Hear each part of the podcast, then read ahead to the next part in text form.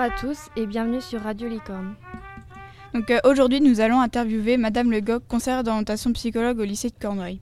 Je suis Anna en compagnie de Lou et Colline, élèves en seconde 9 au lycée de Cornouailles.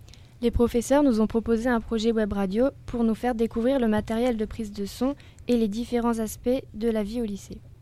Nous allons vous présenter le sujet de l'orientation au lycée. Nous avons choisi ce sujet car nous sommes nous-mêmes concernés par ce domaine. Nous avons interviewé Madame Le Goc, conseillère d'orientation au lycée de Cornouailles, qui nous a accueillis dans son bureau. Donc tout de suite, Madame Le Goc va nous expliquer le sens du terme psychologue qui est associé à la fin de son titre.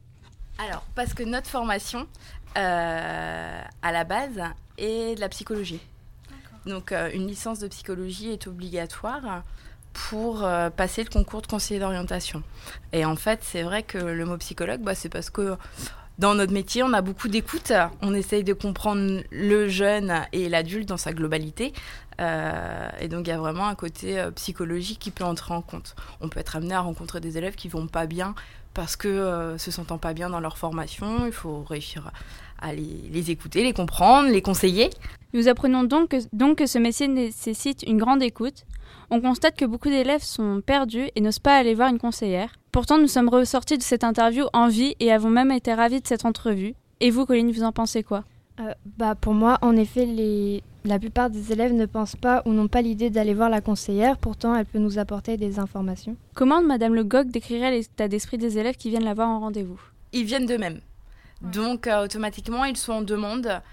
Euh, donc moi j'essaye d'apporter au maximum euh, l'aide euh, que je peux leur enfin voilà que je peux leur apporter.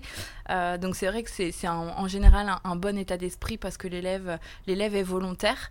Maintenant certaines fois je suis obligée de convoquer les élèves pour peut-être parler de choses qui fâchent un petit peu Donc, euh, et vous, Anna, euh, personnellement, comment avez-vous travaillé euh, votre orientation Euh, Je l'ai travaillé seule, j'étais plutôt perdue et je ne savais pas où aller. Le social m'intéressait, je me suis donc dirigée vers une filière euh, ST2S, sanitaire et sociale. Et vous, Colline?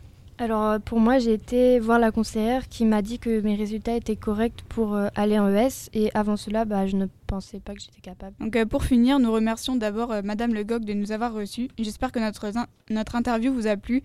Nous vous retrouverons la semaine prochaine pour un nouveau sujet.